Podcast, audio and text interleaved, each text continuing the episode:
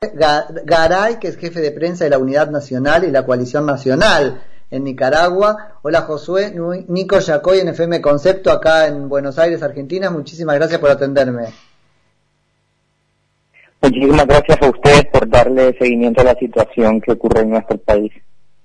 Josué, bueno, contanos por favor qué es lo que está pasando. Nos preocupa sobremanera, además, el no acompañamiento que está haciendo institucionalmente la Argentina. Así que este, sé que, la están pasando muy mal en términos de persecución. Sí, así es. Bueno, a partir de 2018 la situación en Nicaragua eh, comenzaron una serie de protestas en contra de las reformas al seguro social realizadas por el régimen de Daniel Ortega y Rosario Murillo. Luego de, eso se han extendido tres años básicamente las acciones de resistencia ciudadana y por ende la represión se ha recrudecido, sobre todo en la el último mes que eh, han detenido básicamente, ya anoche detenían al último, a uno, al quinto precandidato presidencial y con él ya son cinco precandidatos, incluidos el, el de nosotros, que es Félix Maradiaga, y este, la, la situación, la, la militarización en la ciudad de Managua eh, se, ha, se, ha, se ha, recrudecido más y cada vez eh, se hace más difícil que la oposición se continúe organizando. De cara a las Ahora, Josué, esto, esto es impresionante. De noviembre. Sí, eh, contanos Josué que, este, a ver cómo lo hace el gobierno, en todo caso, qué argumento, que no hay ninguno viable, ¿no? Pero qué argumento esgrime. Sí, eh, hay una ley que fueron, hay una serie de leyes que fueron promovidas por eh, la dictadura ah, entre noviembre y diciembre del año pasado con el fin de eh, básicamente desaparecer a la oposición. Entre esas leyes se encuentra la 1055, que es la ley de soberanía, y la mayoría de personas o, liderazgos opositores que han sido detenidos eh, lo hacen bajo esa ley que supuestamente han atentado contra la soberanía del país al solicitar sanciones contra el régimen y contra los funcionarios que se han visto eh, involucrados en crímenes de lesa humanidad, tal como ya lo han reconocido las Naciones Unidas y la Comisión Interamericana de Derechos Humanos. O sea que es este, por pedir que el gobierno se haga, los funcionarios del gobierno se hagan responsables de cosas que hicieron. Esa, esa es la puerta que, que usan para entrar. Exactamente, y de todas las casas han sido allanadas, se les han llevado todos los, los documentos.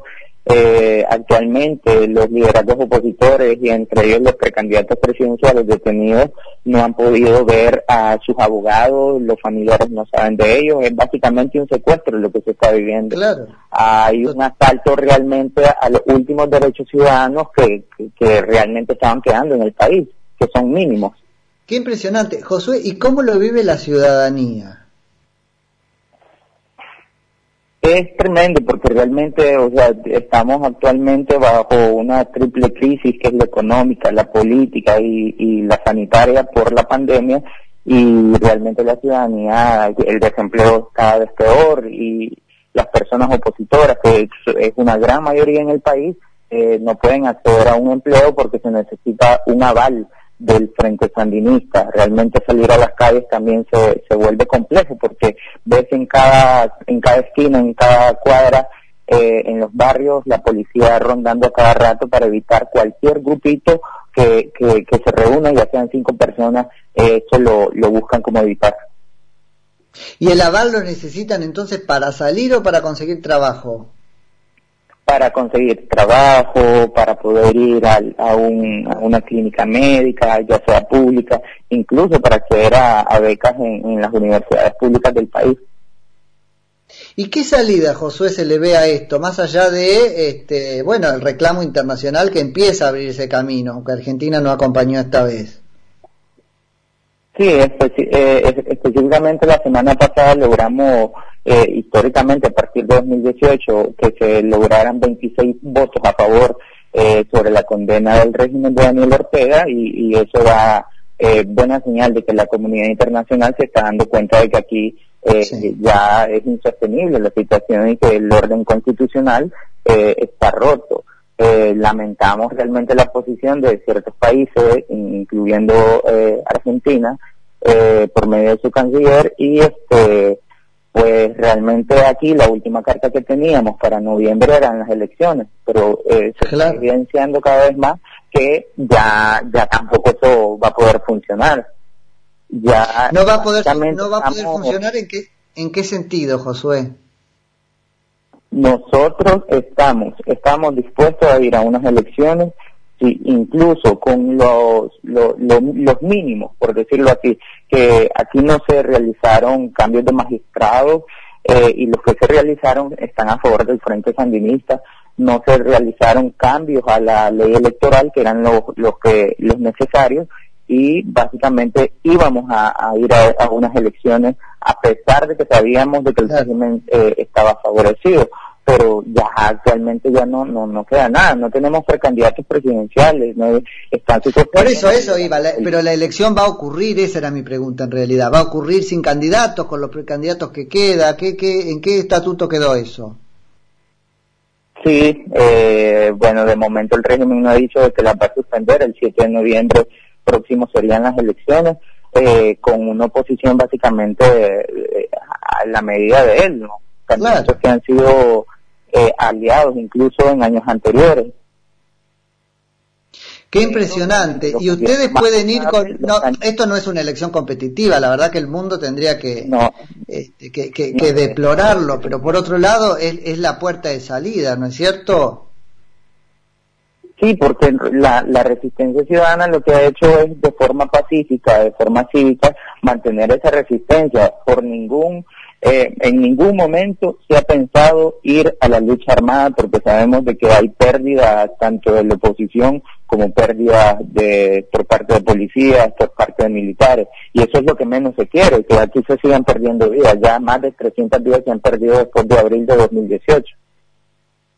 Qué impresionante. Y una candidatura en el exilio, una cosa, no, no sé qué, no sé, ustedes van con un precandidato porque tampoco pueden ir con un, con un precandidato preso, digamos, no lo dejan ser candidato por más que esté preso. Sí, no, no, no, no, básicamente como la constitución establece que un precandidato o un candidato presidencial tiene que estar en plena facultad de sus derechos cívicos y políticos, entonces eh, pues no podríamos ir a unas elecciones con, con alguien que esté detenido, porque aunque estén detenidos ilegalmente, porque así es como están, secuestrados más bien diría yo. Qué impresionante, así que José, Josué, un escenario muy muy difícil para la oposición en general, bueno, para tu partido, ahí la Unidad Nacional, la Coalición Nacional, y para vos personalmente, ¿cómo te sentís contando estas cosas desde allá a los medios este, internacionales? ¿Te sentís en peligro? Es complicado realmente porque, ya imagínate, luego de que detuvieron o secuestraron a nuestro candidato presidencial, Félix Maravilla, yo tuve que moverme porque en la casa donde yo estaba la allanaron los policías, llevaron todo lo que había en la casa y pues yo tuve que moverme a, otro sitio del país y este, básicamente no salgo, estoy encerrado. Eh, por temor a, cualquier detención que vaya a ocurrir, porque están yendo hacia los liderazgos de la oposición.